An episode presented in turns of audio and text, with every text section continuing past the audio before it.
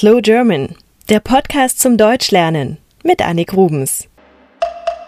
Endlich ist der Frühling da und das bedeutet für mich, ich hole mein Fahrrad aus dem Keller. Viele Deutsche fahren zwar auch im Winter mit ihrem Rad, aber ich nicht. Mir macht das nur Spaß, wenn es warm ist. Im Frühling muss ich das Fahrrad erst einmal putzen und die Kette neu ölen. Dann muss ich die Reifen aufpumpen, weil sie sonst zu wenig Luft haben. Noch ein kurzer Bremsencheck und schon kann es losgehen. Ein Fahrrad besteht aus zwei Reifen, die mit Speichen bestückt sind. Man setzt sich auf den Sattel und tritt in die Pedale. Mit dem Lenker kann man die Richtung bestimmen und eine Klingel haben die meisten Fahrräder auch, um zu warnen. Damit man auch nachts gesehen wird, hat das Rad vorne und hinten ein Licht und zwischen den Speichen orangefarbene Reflektoren, Katzenaugen genannt. Man kann entweder mit einer Bremse am Lenker bremsen oder mit einer Rücktrittbremse durch die Pedale. Viele Räder haben eine Gangschaltung, damit man mal schneller und mal langsamer treten kann und so leichter vorwärts kommt. Wenn man jemanden mitnehmen möchte, kann sich dieser entweder auf die Lenkerstange setzen oder hinten auf den Gepäckträger. Viele Deutsche fahren Fahrrad.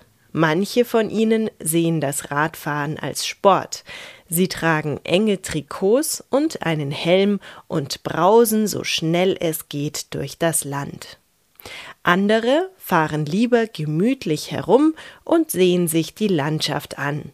Zu denen gehöre ich auch. München ist ein wahres Radfahrparadies. Radfahrer haben ihre eigenen Radwege, die von den Autostraßen getrennt sind. An manchen Kreuzungen gibt es sogar kleine Ampeln nur für Radfahrer und eigene Straßenschilder, die die Entfernung zu bestimmten Orten anzeigen. So kann man schöne Radtouren machen. Für mich ist das Fahrrad eine Möglichkeit, mich sehr schnell in der Stadt zu bewegen. Wenn ich von meiner Wohnung aus zu meinem Arbeitsplatz fahren möchte, brauche ich mit dem Auto 20 Minuten und muss dann einen Parkplatz suchen. Mit der Straßenbahn brauche ich zwar nur elf Minuten, aber oft muss ich lange warten, bis eine Bahn kommt. Mit dem Fahrrad bin ich in 15 Minuten dort und habe gleichzeitig ein wenig Sport gemacht.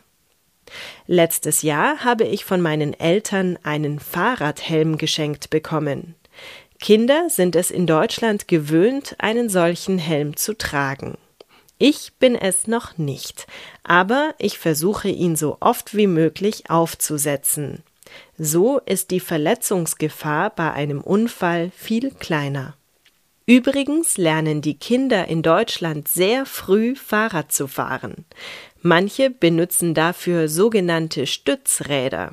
Das sind kleine Räder, die man rechts und links an das Fahrrad montiert. So wird aus dem Fahrrad ein Rad mit vier Rädern, das nicht umfallen kann. In der Grundschule gibt es dann einen speziellen Unterricht bei der Polizei. Sie zeigen auf einem Verkehrsübungsplatz, welche Regeln man als Fahrradfahrer beachten muss.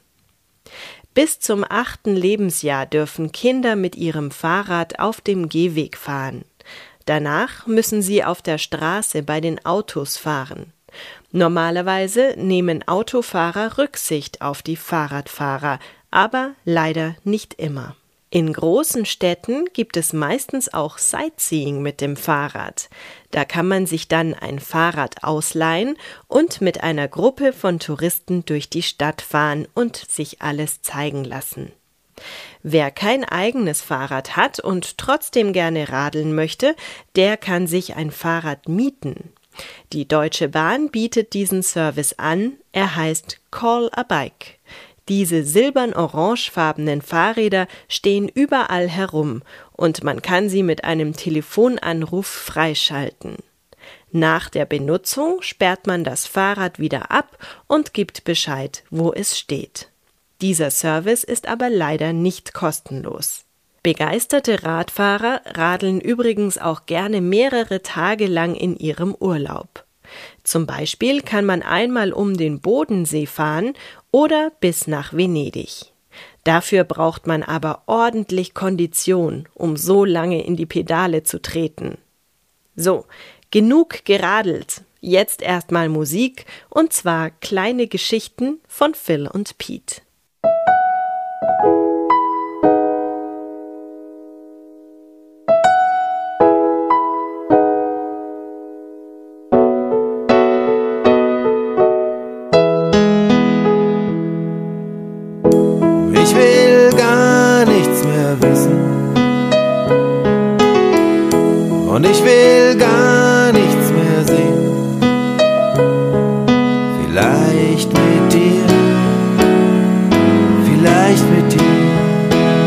Einmal um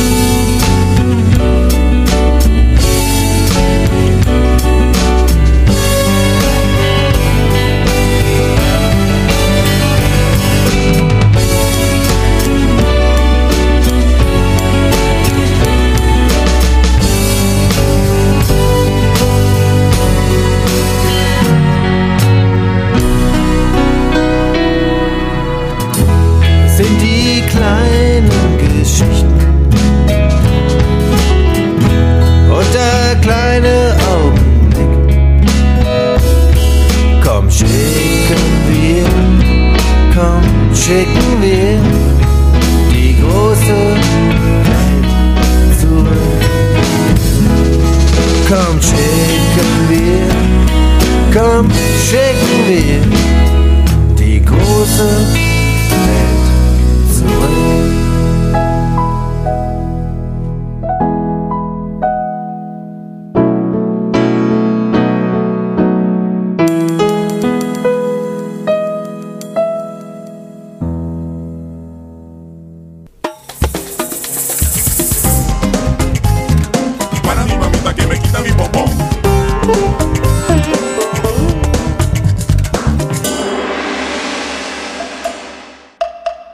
Slow German ist ein privater Podcast. Ihr könnt die Texte zu jeder Folge auf der Internetseite slowgerman.com nachlesen. Der Text erscheint auch auf eurem iPod. Ich freue mich, wenn ihr mir im Internet einen kurzen Kommentar hinterlasst. Oder schreibt mir eine E-Mail an podcast at slowgerman.com. Ihr könnt mich auch gerne auf Twitter verfolgen oder per Skype. Mein Name dort ist Annik Rubens. A-N-N-I-K-R-U-B-E-N-S. Wenn ihr schon ein bisschen besser Deutsch sprecht oder versteht, dann empfehle ich euch meinen deutschen Podcast Schlaflos in München. Zu finden auf schlaflosinmünchen.com. Wenn ihr mehr deutsche und internationale Podcasts sucht, ich empfehle einige auf 99podcasts.de. Deutsche Musik, Filme und Bücher findet ihr auf slowgerman.com. Bis zum nächsten Mal.